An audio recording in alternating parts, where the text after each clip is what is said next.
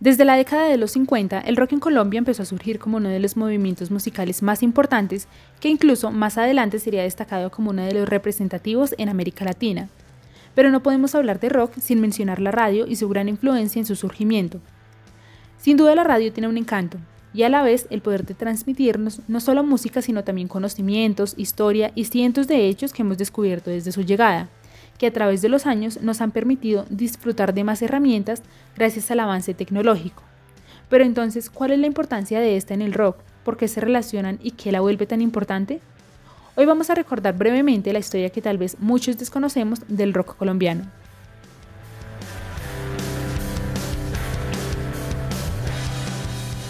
Esto es El Baúl del Rock en Rockmanía.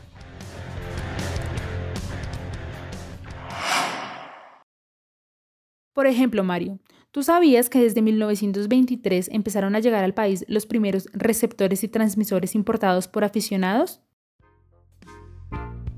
Sin embargo, no fue hasta 1929 cuando llegó HJN, la primera emisora de radio construida a partir de equipos abandonados en la localidad de Puente Aranda. Meses después se abre también La Voz de Barranquilla y ya para 1932 varias emisoras se habían abierto y los directores de cada una empezaron a ser multifuncionales, es decir, empezaron a ejercer como locutores, como operadores, productores y todas estas labores al mismo tiempo. Importante, ¿no?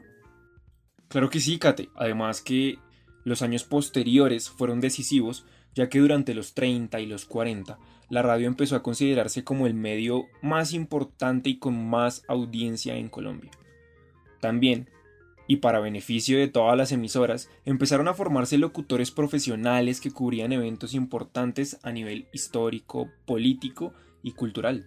Entonces, ¿realmente creíamos que las transmisiones de eventos masivos a través de la radio eran cosa reciente? Pues no, desde hace más de 70 años se transmiten conciertos radiales en Colombia y Latinoamérica, en parte como consecuencia de la muerte de Carlos Gardel. Bueno, ¿y, ¿y qué tiene que ver Carlos Gardel aquí? Pues resulta que en 1935, cuando se cayó el avión en el que iba la eminencia del tango, las emisoras empezaron a mandar reporteros al lugar para que telefónicamente se comunicaran con la cabina y contaran lo que estaba sucediendo. Ahí fue cuando los directores se dieron cuenta de que se podía hacer algo más con la radio, que era posible transmitir hechos y eventos a largas distancias. Ah, claro. Igual hay que destacar que en 1936 se anunció algo conocido como el Decreto 1760 que básicamente se encargaba de prohibir la emisión de noticias políticas en los programas. Sin embargo, esto hizo que empezaran a crearse contenidos culturales como las radionovelas o como los conciertos, que bien o mal fueron un factor muy positivo para el sector musical de la época. Y aunque en sus inicios la radio colombiana se enfocaba más en transmitir música clásica, tropical, rancheras y boleros, en la década de los 50 cuando el país seguía escandalizado con la muerte de Gaitán, llegó un nuevo ritmo musical que empezó a escandalizar también a los padres y a las madres de la época.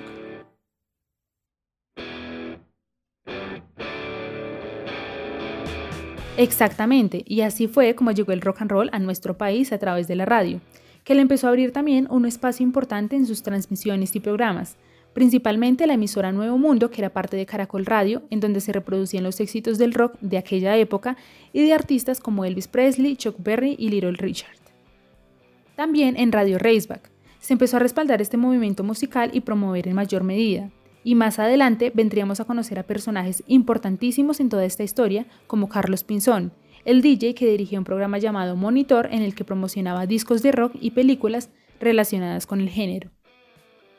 Ya para la década de los 60 y 70 aproximadamente aparecen las bandas pioneras del rock colombiano, como The Speakers, los Yetis, los Flippers y muchas más que precisamente fueron impulsadas y llevadas a las disqueras gracias a la difusión que tuvieron en el público joven, que para ese entonces ya estaba completamente relacionado con el ámbito rockero, y por esto mismo empezaron a identificarse con las agrupaciones de rock nacionales.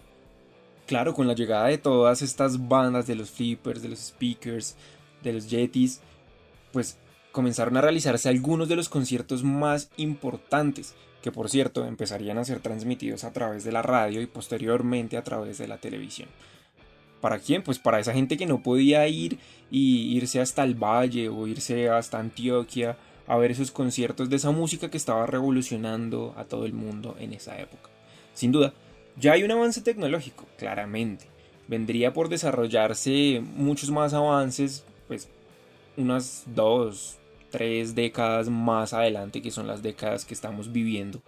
Sin embargo, en esa época habría conciertos transmitidos como la gira Milo a Go Go de 1966 y 1967, un evento de rock and roll que rodó por Bogotá y Medellín con bandas como los Speakers y los Ampex.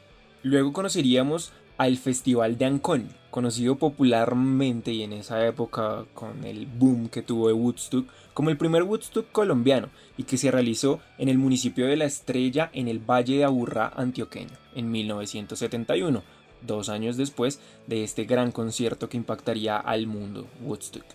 Para entonces, ya los locutores se llevaban sus equipos radiales para transmitir fragmentos de la música a las emisoras en cabina. Gracias a la radio y al protagonismo que le dieron al rock en esa época, los jóvenes empezaron a reclamar también conciertos en las ciudades, que a través de esos toques clandestinos fueron a empezar a ser contactadas todas esas bandas con disqueras que les permitieron grabar sus primeros discos y sacar ese pinito de identidad, ese inicio de la música colombiana. Y aquí es muy importante mencionar a Radio 15, una emisora juvenil en la que se transmitía el programa El Show de los Frenéticos, que se encargó de apoyar a los cantantes y bandas de rock nacional, y al mismo tiempo difundió éxitos americanos. Para esta época ya los jóvenes, influenciados por el rock, empezaron a manifestar una actitud de inconformismo con la sociedad conservadora y tradicionalista en la que vivían, y es allí cuando empiezan a utilizar el cabello largo, ropa de colores, negra y con taches. A pesar que durante algún tiempo el rock perdió su fuerza en el país, a mediados de los 80 la radio empezó a difundir rock en español de países como Argentina, España y México, lo cual despertó la ola más importante del rock, metal y punk en el país, que hasta hoy consideramos como la más destacada en su historia. El crecimiento de los conciertos también fue muy clave en esta época, ya que se empezaron a traer artistas internacionales destacados que motivaron e impulsaron a los nuevos artistas colombianos. Claro, Kate. Y también acuérdate que en 1988 se presentó el Gran Concierto de Conciertos, un hito en la historia del rock colombiano, no solo por la lista extensa de artistas que había en esa época combinados con algunas bandas colombianas y bogotanas, sino por la ya avanzada bandeja tecnológica tanto radial como televisiva, que le permitió a la emisora Super Estéreo, que en ese momento emitía por 88.9, transmitir con la mejor calidad toda la jornada, y también la cantidad de periodistas y camarógrafos que emitieron el espectáculo por varios canales nacionales. Claro, ya para esta época y con la llegada de los 90, la radio en Colombia era el medio imperante junto con la televisión y junto a ellos estaba la escena del rock que siempre estuvo ligada y fomentada por estos medios. También la creación de la frecuencia joven de la radiodifusora de Colombia, que más adelante conoceríamos como Radiónica, fue importante en la escena ya que desde allí se empezaron a conocer con total protagonismo los principales rockeros y rockeras de Colombia. Sin duda vemos la importancia de la radio y cómo ésta ha sido partícipe de los momentos más importantes del rock colombiano, siendo fundamental para la participación activa de los consumidores de la música rock y posteriormente una plataforma vigente para la transmisión de conciertos que junto con la televisión y más tarde la web cambiaría la perspectiva de la expectación de eventos y conciertos rock. Ahora, ¿quieren saber sobre la influencia de la televisión en el rock?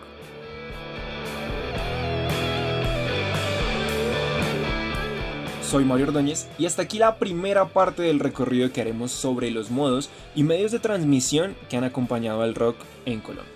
Y yo soy Katherine Tunjo. No se pierdan lo que viene y este fue el baúl del rock de Rockmanía.